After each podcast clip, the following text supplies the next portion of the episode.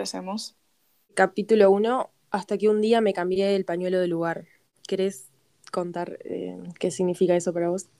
Sí, obvio. Bueno, nada, la idea un poco con, este podcast, que bueno, es justamente lo que se va a ir viendo, ¿no? Ahí a medida que vayamos grabando y vayamos hablando de, otros temas, es como de cierta forma nuestro tráiler, nuestra presentación. elegimos eh, justamente esta frase para hablar de mirar, sobre todo siendo mujeres, desde otra perspectiva. Eh, hay una imagen como muy gráfica que me compartió Lucía una vez, que es, bueno, una mujer como cegada con un pañuelo y unos años después ese pañuelo que tenían los ojos lo tiene en el cuello, ¿no? Un pañuelo violeta, como representando justamente esa lucha. feminista, claro. En este primer capítulo nuestra idea es eso, ¿no? Como que hablar de, la venda, eh, metafóricamente lo que significa la venda para las mujeres y, bueno, un poco eso. Esto me, hace pensar, porque dice hasta que un día, y claramente no es que de un día para el otro... Eh, no, obvio. Cambias, o sea, es un montón de un proceso de ir sumando herramientas eh, que, claramente no es, no es de un día para el otro, pero a la vez eh, notas un, cambio en un antes y un después. Por ejemplo, antes de, ser feminista, antes de involucrarme en, todo lo que hoy estoy involucrada, todavía seguía compitiendo con otras mujeres, todavía seguía buscando aprobación masculina. Eh, y, es otro mundo, es otro mundo, es un antes y un después realmente. Tal cual, y mismo la frase dice, hasta que un buen día me cambié el pañuelo de lugar, o sea, como haciendo énfasis a, lo que podemos ver después de cambiarnos ese pañuelo, porque está clarísimo, ninguna nace feminista, nuestra cultura y nuestra sociedad nos condiciona y nos pone en un lugar, nuestra educación también, ¿no? Eh, que a veces nada, nos hace competir con otras mujeres, nos hace compararnos, nos hace criticar, y mismo es como que está muy normalizado el criticar cómo se viste la otra, criticar el cuerpo de la otra, criticarnos a nosotras con la otra, ¿no? Compararnos. Entonces, me parece que va mucho más allá de a veces lo ideológico, decir, bueno, soy feminista o de la lucha, ¿no? De todos los días. También va en hasta la moral y las cosas chicas que haces desde, bueno, ves a una piba que capaz que no te gusta cómo se viste y no vas y la criticas o no hablas del cuerpo. Como que el cambio y la, la sororidad. Sí, la tal cual. Eh, adquirís sororidad, decís, ya sufrimos mucho, eh, no voy a, ya sé por todo lo que pasamos, así que no voy a ir a juzgar a la otra, no la voy a ir a mirar mal porque pasa lo mismo que yo. Y tiene las mismas posibilidades que yo a que mañana nos acosen, nos abusen, nos maten. Entonces, es eso, ¿no? Es ponerse en el lugar. Eh, y bueno, iba a leer la, la, partecita de la entrevista de Esther Espósito que te dije que la quería leer nada, una entrevista que le hicieron a Esther Espósito, conocida mundialmente. No solo porque es una mujer linda, cabe, cabe declarar, sino porque es una, es una gran actriz y por todo su talento, porque bueno, no tengo duda que ella, por ejemplo, se ha hecho famosa porque es muy bonita, muy hegemónica, pero sin embargo tiene un trabajo por detrás que, ¿por qué no se valora eso, no? No sé si se entiende lo que voy. Hay una mujer y, bastante, bastante completa porque detrás de estas entrevistas, me representó mucho lo que dijo, entonces, o sea, lo quiero compartir. Eh, la pregunta que le hicieron es, ¿te consideras feminista? Y ella dijo, sí, me considero feminista. Creo que, creo en la actualidad, si conoces bien el concepto y sabes de, verdad de qué se trata la lucha feminista, no podés no serlo. Entonces, sigo sin entender por qué hay rechazo o cierta oposición al movimiento. Creo que es por falta de información, comodidad, no querer perder ciertos privilegios o simplemente miedo a lo desconocido. Es tal cual lo que nosotras planteamos y lo que nosotras decimos, ¿no? ¿Por qué hay cierto rechazo y por qué hay cierta oposición al movimiento si, si es como, eh, o sea, no se puede entender, ¿no? Es como que... Yo anoté algo en el guion que dice, eh, no juzgar a la que tiene la venda, sino enseñarle a dudar, que es un poco también de lo que trata el podcast, ¿no? Y el nombre que le pusimos, ah, justamente eso, ¿no? O sea, no juzgar a la que de repente no se siente cómoda con, bueno, llamarse feminista, estar dentro del movimiento o luchar, o bueno, comprometerse desde un lugar, ¿no? Porque creo que luchar es comprometerse y es cansador ser feminista, es cansador recibir respuestas, es cansador discutir con hombres, es cansador que nada, se te menosprecie por tus ideas, seas ninguneada. Entonces, no cualquiera está en ese lugar y, hay que tener como una postura. Y bueno, capaz que no todas las mujeres están, con ganas Claro. Entonces me parece que el lugar de, este podcast y de nosotras también, ¿no? Porque es algo que cuando yo comparto en redes, como que esa es mi postura. Yo no voy a juzgar a la que no es feminista o a la que no se compromete de, cierta forma con las mismas causas en las que yo sí elijo comprometerme. Pero sí enseñarla a dudar, o sea, porque al fin y al cabo somos mujeres y, somos pares. Entonces, es como que, nada, hay que cuestionarse en el lugar que estamos, que eso me parece lo más importante, ¿no? Sí, y lo que hablamos también de los factores que condicionan a ese tipo de mujeres, muchas veces económicos, ¿no? Este, Una mujer vulnerable siempre estuvo más expuesta a la desigualdad de género. Tal eh, cual. A la violencia. Y, bueno, y este tipo de mujeres que, todavía tienen el pañuelo en, sus ojos, que todavía de alguna manera las ciega o no están dispuestas a, a sumarse a las demás, no, no sé qué es lo que tienen que perder. Realmente supongo que es como un poco de la aprobación de los hombres que nos ha condicionado y el ambiente toda la vida. también, ¿no? Porque si estás de repente capaz que si existe un privilegio económico y estás, no sé, en un buen estatus, capaz que asociado a una familia un poco más conservadora, a veces es como difícil salir de ese lugar. Y al fin y al cabo, bueno, existirá el privilegio económico de unas mujeres frente a otras, pero ¿qué es lo que somos al final? Mujeres, ¿no? Entonces, me parece que es súper importante que, te haga ruido eso, no importa, eh, no sé, en, el estatus que estés socialmente hablando o económicamente hablando, porque sos mujer y, eso es por lo que una debería involucrarse, sin importar la plata que tengas en el bolsillo. Tal cual, aparte si me dijeras que la aprobación masculina sirve para algo, o sea, como que si fuese un escudo eh, que sirva, y es algo ficticio, porque realmente aunque vos estés en contra de la lucha de las mujeres o apruebes nada a los hombres o lo que fuese, tenés el mismo riesgo que todas nosotras. O sea, no te escuda, no te, no te salva eh, que quieras buscar aprobación masculina de cierta manera. No, o para nada. y no zafás de, la violencia tampoco. no zafás. Porque sos mujer. Sí, sí, es que no, no se salva ninguna, es solo por el hecho de ser mujeres, más allá de eh, que obviamente las mujeres vulnerables están más expuestas y tal vez las que tienen más privilegios lo estén de cierta manera un poco menos, pero eso no quiere decir que porque yo tenga dinero y tenga una familia, mañana no salga a la calle y uno me agarre y me mate o me viole por el hecho de ser mujer. Que no se van a fijar cuánta plata tenés o, o sea, no, no es algo que los condicione a ellos. Si quieren ejercer cualquier tipo de violencia hacia nosotras lo van a hacer y obvio que a veces las mujeres están más condicionadas porque hay una frase que yo marqué acá que es de Flora Tristán, que justamente dice eh, que siempre hay algo más oprimido que el obrero y es la mujer del obrero. Y a mí me encanta esa frase porque siento que se puede relacionar con un montón de cosas, como que siempre que vos te imagines un contexto, la mujer siempre va a estar más condicionada. Entonces vos te imaginas en un contexto crítico, la mujer que está en ese contexto crítico. En un grupo de, no sé, personas negras, la mujer negra, la mujer pobre. Eh, o en un contexto clase alta, eh, no es lo mismo el político que la mujer en la política.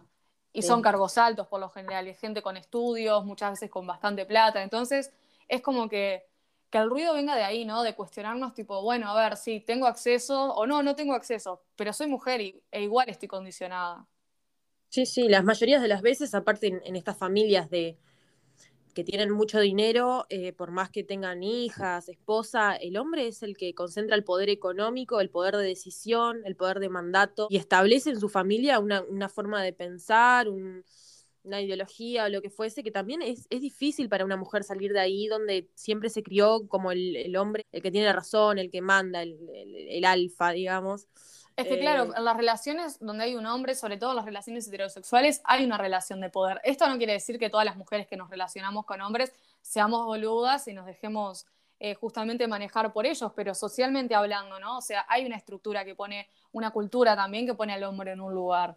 Y si vos mm. estás acostumbrada a vivir con ese hombre como que está en, ese trono o en ese lugar sagrado, es como muy difícil, ¿no? La dependencia económica. Eso, justo me sacaste la palabra de la boca porque iba a hablar de eso, pero no, no, sí, la dependencia económica, eso, eso, eso es este el mayor poder, digamos, que, ejerce el hombre, es el que tiene la plata, es el que pagó la casa, es el que tiene el mayor aporte de sueldo, es el que nos mantiene.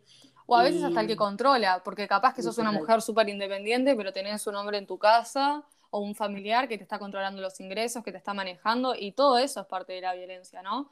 Entonces, a mí como que me hace mucho ruido justamente sabiendo que esto existe en cualquier sector. Obvio que la mujer que está en un contexto crítico siempre está expuesta a otras cosas, no, no excusa la violencia que existe en todos los ámbitos. Un hincapié lo mismo, es el ser mujer. Me hace mucho ruido y a veces hasta como que me duele cómo esas mujeres no generan empatía por sus compañeras, ¿no? Entonces, como que seguir con la venda, sabiendo que estas cosas pasan en todos los sectores. Y no, no hay conciencia porque hasta que una mujer en este estado del que, del que nosotros hablamos, con el pañuelo en los ojos, no lo viva en carne propia, eh, es difícil, yo creo, para, para ella poder salir, poder entender, poder salir de la burbuja. Por eso también la frase, ¿no? De que hay que moverse para, para sentir las cadenas. El que no se mueve no siente las cadenas. Y más allá del privilegio que tengas, este, económico, político, social, moverse, ¿no? Escuchar a, escuchar a las mujeres y, pensar, o sea, te invito a pensar, eh, ¿realmente te hace feliz seguir compitiendo con otra piba? ¿Qué, qué ganás? ¿Cuál, ¿Cuál es el beneficio? Eh, o el negar las necesidades, ¿no? Tal cual.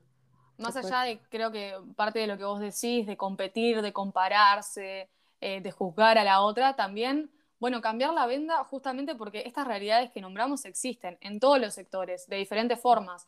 Entonces, sabiendo que existe eso, sabiendo que si vos seguís como con la venda, estás condicionando, condicionándote también a vos, porque más allá de juzgar a la otra, no sé, te comparás, eh, mirás con, no sé, con otros ojos, y yo creo que ser feminista a mí me, me ayuda justamente que yo la que tengo al lado no, nunca va a ser como alguien con quien tenga que competir o con quien me tenga que comparar. Esto tampoco quiere decir que sacarte la venda es volverte amiga de todas las mujeres, porque ser feminista justamente tampoco es eso, ¿no? Pero es, bueno, generar como esa red de empatía, creo que esa es la palabra. Eh, y ver que, bueno, existen cosas desde violencia eh, muy gráfica en muchísimos sectores sociales y en todos, y no distingue la violencia hacia la mujer en sector social, pero también existen cosas de la vida privada de cada una que te condicionan si vos seguís teniendo la venda puesta, ¿no? Que es parte de lo que vos decís. Sí, sí.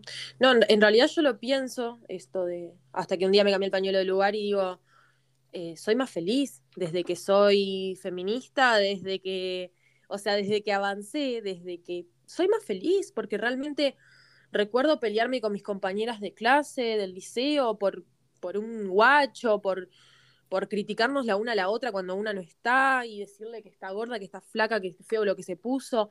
Y vos decís, pa, ¿Cómo, ¿Cómo tenía esa cabeza, no? Bueno, eso también que hablamos, ¿no? De un momento que te radicalizás o, bueno, o, Elegís ser parte del feminismo, claro. Tal cual. No, no hay vuelta atrás, no hay vuelta atrás. yo ya no voy a volver a ir a decirle a otra piba, pa, está gorda. No, o sea, no me voy a volver a meter el con el cuerpo de ninguna mujer. Este, no voy a juzgar a ninguna mujer, más allá de que compartan mis ideas o no. Y esto, esto es lo, que, lo bueno de, nuestro podcast. Acá estamos hablando de este tipo de mujeres, pero sin juzgarlas, tratando de entender, bueno, ¿por qué? ¿Me entendés? Pero no te voy a decir, no te voy a imponer, no te voy a decir eh, que tal vez seas más feliz siendo feminista. Yo lo soy. Eh, la mayoría de, las de mujeres que lo conozco lo soy. No quiere decir que vos lo vayas a hacer, ojalá que sí. Para mí, y creo que para vos es, la manera, la sororidad de, encontrar un mundo nuevo, de, ser... De construir también, ¿no? o sea, yo creo que es, muy, eh, o sea, estoy muy de acuerdo con lo que decís y también en parte es lo que yo nombraba antes, ¿no? O sea, entiendo también a la mujer que de repente dice, yo no me quiero hacer cargo de esto, porque a veces es agotador, ¿no? A veces, sobre todo cuando recién capaz que me involucraba en estos temas, me cansaba más. Yo ahora como que elijo bastante, soy más selectiva con quién discuto y con quién no, pero al principio era como cualquiera que venía y bueno, era argumentar y muchas veces hasta discutir, porque ni siquiera es como que nace el intercambio, ¿no? Porque al hombre le incomoda estar en ese lugar o a la mujer le incomoda estar en ese lugar porque el feminismo justamente es eso, es empezar a cuestionarte esos lugares que, habitabas que ya no, O sea, lo que vos decís, por ejemplo, de juzgar a, otras compañeras de clase o en cualquier ambiente. Entonces entiendo la que de repente no se quiera poner eh, esa responsabilidad arriba, porque hay que tener eh, una actitud de enfrentarte, de argumentar, de estudiar, o sea, hay que leer, hay que cuestionarse, hay que invitar a la otra, justamente como es el nombre de esto, ¿no? aprender a dudar. Y bueno, creo que es parte de eso. No, no es fácil, no solo por el hecho de discutir y todo, sino porque sentís una responsabilidad muy grande en el sentido de, de reivindicar lo que vos pensás y hacer lo correcto, pero hasta a mí me ha pasado, que vos me conocés, que puedo ser una de las más revolucionarias, pero me ha pasado de callarme, me ha pasado de todavía seguir a veces en algunos momentos buscando un poco de esa aprobación eh, masculina, que, es muy fuerte, que está inculcada por la sociedad, y de muchas veces este, que un hombre dijo algo que no me gustó y que después me quedé pensando, digo, oh, ¿por qué no le dije, por qué no hablé? ¿Por qué me quedé callada, ¿no? Como la mujer siempre callada. Y son esos factores en la sociedad que están tan inculcados, tan, tan metidos, que si bien nosotras salimos, es todo un proceso. Entonces tampoco tenés que desanimarte cuando no te da, cuando no podés, cuando sentís que eso es un poco más fuerte. Hay que tratar de, de cada vez tener más herramientas, de cada vez luchar más, este, pero me ha pasado hasta a mí en momentos quedarme callada, en momentos eh, dejar al, hombre en otra posición. Eh, o también, sí, sí, sí, te súper entiendo, porque comparto y es algo que me ha pasado, y también a la inversa, ¿no? De, pero no desde el arrepentimiento, o sea, que me haya pasado eso a veces como que me genera como el, tendría que haber dicho esto, tendría que, no tendría que haber dejado pasar este comentario, esta actitud, y muchas veces a la inversa también, ¿no? Pero no desde el arrepentimiento. Y me pasaba mucho, sobre todo en el ambiente del liceo, cuando argumentaba en una clase o hablaba en una clase con muchos compañeros varones, de decir algo y tener como a todo ese grupo saltándote así como súper dolidos de lo que dijiste o muy a la defensiva. Entonces decir, pa, ahora me tengo que bancar un montón de cosas que la verdad no están buenas cuando solamente di mi opinión sobre algo o argumenté o defendí mi lugar. Pero no sé, o sea, yo ahora pienso eso y tengo mensajes de compañeras que iban conmigo a los primeros años del liceo que me dicen, vos yo te escuchaba hablar y sabes que hoy leo sobre esto, o que me escriban, pa, me pasaste la información de esto porque yo sé que estás metida en X tema. Y de repente digo, eso es lo que yo quería aportar, ¿entendés? Y eso es lo que yo lo que quería buscar. Entonces, de repente, si tengo que volver atrás a cuando tenía 13, 14 años y tenía a 10 varones saltando a la defensiva y diciéndome un montón de cosas, y lo vuelvo a hacer y me la banco, ¿entendés? Porque de repente sí me sentí súper atacada, pero capaz que desperté la duda en otras mujeres, entonces empezaron a dudar. Y, y hoy capaz que son feministas o capaz que no, pero se cuestionaron algo y me parece que ese es el fin, ¿no? Entonces, eh, o mismo que te juzguen o que te señalen o, cualquier cosa, que, en, que te ves condicionada en un lugar porque abriste la boca y te defendiste. Sí, por eso a veces preferís quedarte callada. Sí, tal cual. Y no creo, no creo que sea lo correcto en mi opinión, o sea, pero es, es parte de esas herramientas que digo, ¿no? De juntar la fuerza en, en la voz, en la lucha de cada vez, estar más segura, con los pies más en el piso, que cuando te vienen a decir algo, tenés justo el argumento y tenés las convicciones exactas para, para poder defenderlo, que es todo un aprendizaje, en momentos en la vida que no lo tenés, después lo aprendés, lo adquirís ese conocimiento y lo vas generando, es todo un aprendizaje, o sea, ninguna sabe todas las cosas como son, eh, ninguna nació feminista, ninguna... Y bueno, es todo, es todo ese proceso. Story time, no sé si puedo story time. sí, obvio. story time, eh, ¿te acordás? En, en verano hice un curso de teatro el chiquilín de, que me tocó hacer la escena, vino a mi casa a ensayar y me dijo, bueno, ¿por qué no haces la carrera de teatro? Yo voy a, aprovecho de decirlo, ay, no me acuerdo el nombre, bueno, después lo, lo ponemos en la biografía porque la verdad me parece muy, muy importante. El director de esta escuela de teatro, que no, no, no recuerdo ahora cómo se llama, recibió alrededor de 25, 30, 40 denuncias Sí, bueno, este también está escrachado en Varones Teatro. La mayoría de los testimonios son realmente brutales. Yo no sé cómo esta persona sigue conviviendo en sociedad y sigue al mando de, esta academia, si bien pasó todo a la mujer como para que hacerlo más limpio, no tengo dudas que él es el que sigue obteniendo las ganancias eh, y los testimonios son muy fuertes, la mayoría son menores de edad. Em, así que las chiquilinas se fueron de la academia y mi compañero se quedó, entonces me dijo, ¿por qué no entras a hacer la carrera? Este, y entrarías a segundo, porque como en primero se fueron casi todas las chiquilinas, haces un examen y ya entras a segundo y te salvas un año, te vas a recibir más rápido. Y yo le digo, ¿pero, pero por qué eso? Me dice, no, por esto, por los scratches. ¿Qué tal? Yo qué sé, si hubiesen sido tres, eh, ta, no sé, pero como fueron como 25, supongo que más o menos es verdad. Pero a mí me parece un, un excelente profesor y yo nunca tuve problema. Y yo me quedé con una cara de decirle, vos, tenía unas ganas de echarte de mi casa o de decirte, o sea, ¿qué, me estás, qué mierda me estás diciendo? ¿Me entendés? Eh, yo todavía sin haber leído los scratches, que después los leí, y o sea, fue peor la indignación y la bronca que tuve. Y en el momento preferí callarme porque dije, ta, o sea, ¿qué le voy a decir? Si me está diciendo que si fuesen tres pibas, si fuesen tres scratches, bueno, está dudoso, pero como fueron 25, y bueno, vamos a tener que creerle ¿Y por qué no aprovechás y, vas a esa academia este, y te ahorras un año de carrera por todo esto que, o sea, vos te, no, o sea, es increíble. Yo no, no, no sabía qué decir, no sabía qué argumentar, o sea, y fue, fue tan incómodo y tan raro. Y después cuando leí los scratches todavía, que eran, no, no, brutales, es más, cuando subamos este, este capítulo, en la biografía voy a dejar el Roba de Varones Teatro para que vayan a leer los scratches, porque son que no sé por qué este tipo sigue, sigue en libertad, o sea, no lo sé. Este, un depravado, un degenerado, totalmente.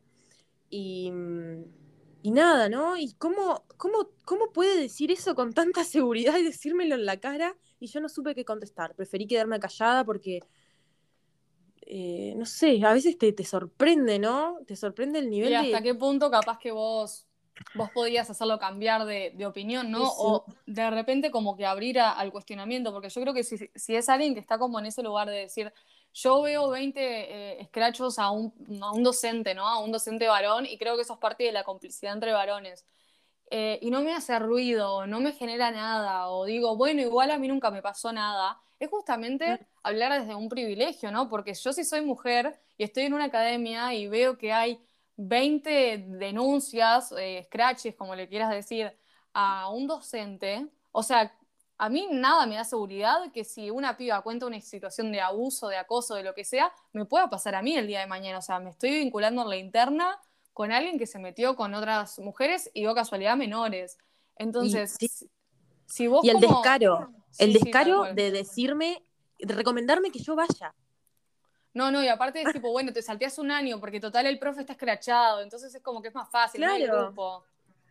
No, no, es este el descaro, no encima, no solo de contármelo, sino de recomendarme para, para que yo vaya, che, ¿por qué no vas? Y me lo dijo varias veces.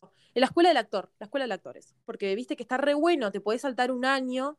Y yo, o sea, no, no, no lo podías creer. Te juro que me dan ganas de llorar de la bronca, de la bronca. Sabiendo que existen todas estas cosas, justamente, eh, hay mujeres que capaz que no es desde el lugar de yo no puedo con esta responsabilidad, sino que se niegan, como que están negadas a entonces, por eso también eligen como, o bueno, a veces ni siquiera es que elijan, porque piensan que no existe esa venda, ¿no? Que la sociedad es tal cual así como ellas lo piensan y, y no ven todas estas cosas que hay detrás. Pero obvio que sin en lugar de señalar o juzgar, porque es lo que vos decís, ninguna nace feminista, ninguna nace sabiendo.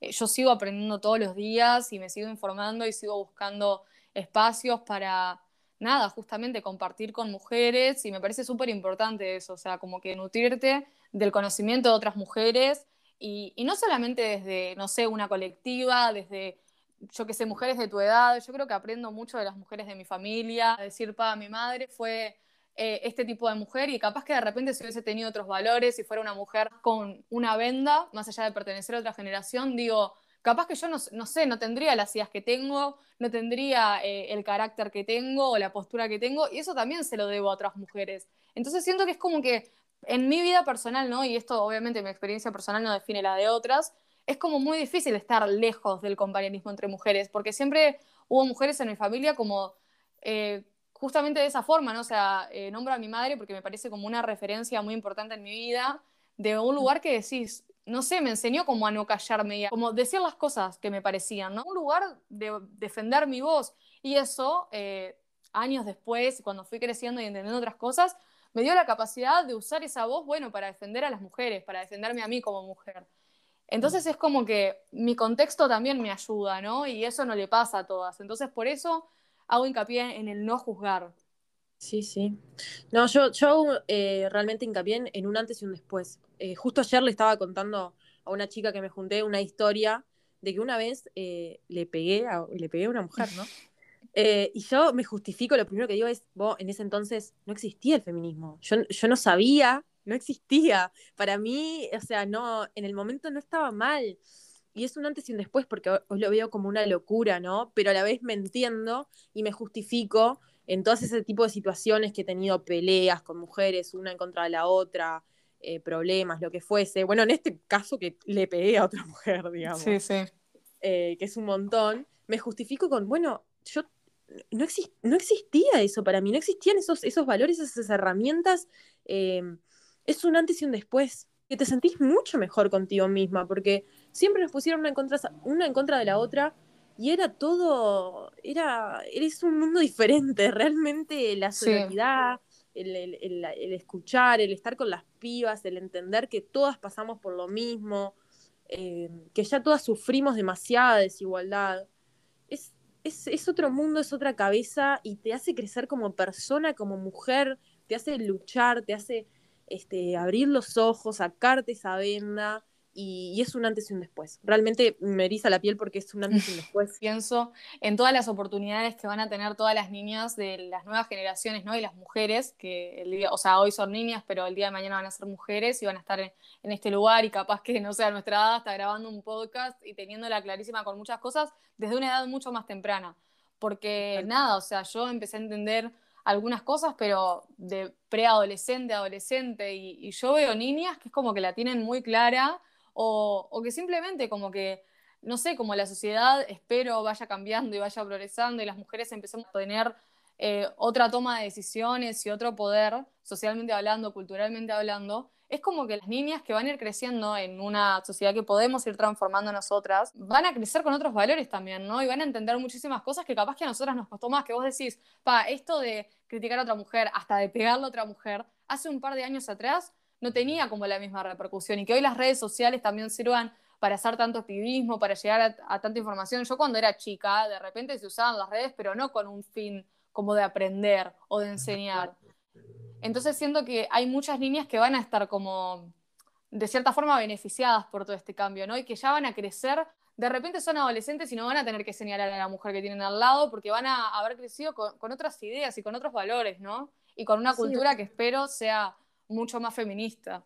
Sí, van a, van a conocer y uno no, puede saber lo que no conoce. Yo no, no lo conocía, entonces era realmente es un antes y un después en, conocer este mundo, en, incorporarte, en luchar por, por, las que vienen, por las futuras generaciones, por las que fueron, ni que hablar, y aportar el granito de arena entre todas para, para, para, esto, ¿no? Para que no haya tanta desinformación, para que tengamos mejor, un mejor futuro. El cuestionamiento es, este, ¿por qué? ¿Por qué todavía hay mujeres que, que se niegan o, que, o se oponen a todo esto con todos los beneficios, con, con todas las oportunidades que brinda, eh, con lo que te cambia la vida misma? Eh, ¿Por qué, no? ¿Por qué? Y con toda la información que hay ahora también, ¿no? Y el, bueno, empezar a leer, empezar a buscar datos y empezar a darte cuenta que hay muchas mujeres que necesitan una voz y que no la tienen. Y capaz que son las mujeres que están en un contexto crítico y son súper marginadas por la sociedad, y capaz que es una mujer que está en un cargo más alto y necesita mujeres que la apoyen y que le den una voz. Entonces, si tenemos la capacidad de hacer eso, ¿no? Y de apoyar y de ayudar a otras mujeres, ¿por qué mirar para el costado? ¿Por qué seguir con la venda justamente en los ojos, sino en el pañuelo? Creo que eso es súper importante. Ah, nombramos varias veces, el aprender a dudar justamente. Sí, sí, escuchar, escuchar, aprender a dudar, a, cuestionarse, a buscar eh, la raíz del problema. Es fácil dar una excusa, por ejemplo, cuando decís esto del feminismo, mucha gente sale con, ah, pero las mujeres son, son tremendas, también se tiran palo unas a otras. Bueno, ¿y cuál es la raíz de, este problema? ¿De dónde salió que la mujer esté en contra de la otra mujer, no? Es toda una cultura que se va deconstruyendo, pero, pero que es importante siempre ir a la, a la raíz del problema, porque las excusas y el mirar para el costado realmente no, no sirven, no, no aportan, no, no, conforman. Era un poco esta la idea, eh, cuestionarnos, aprender a dudar, a ver, bueno, qué tienen como para aportarnos a nosotras mismas también, que seguimos aprendiendo todos los días, ver dónde está la venda y, ver qué podemos hacer con esa venda. Moverse, moverse, escuchar, ver a, ver a otras mujeres y acordarse que ninguna se, ninguna se salva, ninguna tiene un escudo protector que para salir a la calle y no sufrir una cosa, un abuso este, mismo perder su vida. Eh, así que ninguna se salva y, eso es lo más importante. Todas sufrimos un montón, todas sufrimos un montón por toda la cultura, por toda la opresión, por que nos digan cómo tenemos que ser para, para la aprobación masculina, para el consumo de los varones. Entonces, ya no, es para nosotras, por lo menos, es darle un final a, bueno, esto ya no, esto esto nos hizo sufrir mucho, esto nos hace, nos sigue haciendo sufrir mucho, ya no lo queremos que sea así. Por hoy cerramos el capítulo. Este... Bueno, eh, nada, esperemos que, les guste, que tengan eh, algo para compartir. Sí, tal cual. Sí, las opiniones siempre son bienvenidas. El Instagram es podcast barra baja AD. que sería aprender a dudar, ¿no? No solo vamos a hablar del tema de las mujeres, este es el primer tema porque, nada, es una cosa de las que nos cuestionamos y nos pareció importante mm, indagar, bueno, por qué se siguen oponiendo pares nuestros a, este, a esta lucha, pero está, o sea, tenemos un montón de, ideas y, de, otros temas, sí, para plantear y que no necesariamente tienen que ver con el feminismo y con las mujeres. Y que también si alguien quiere eh, mandarnos un mensaje, debatir sobre algún tema que le parezca importante. O ser parte también de algún capítulo del podcast, obvio que estamos más que agradecidas a, bueno, nada, a alguien que se quiera sumar y que tenga siempre algo para aportar y para aprender a dudar justamente. Bueno, me encanta. Eh, nos vemos y eh, vamos a estar subiendo esto a Instagram.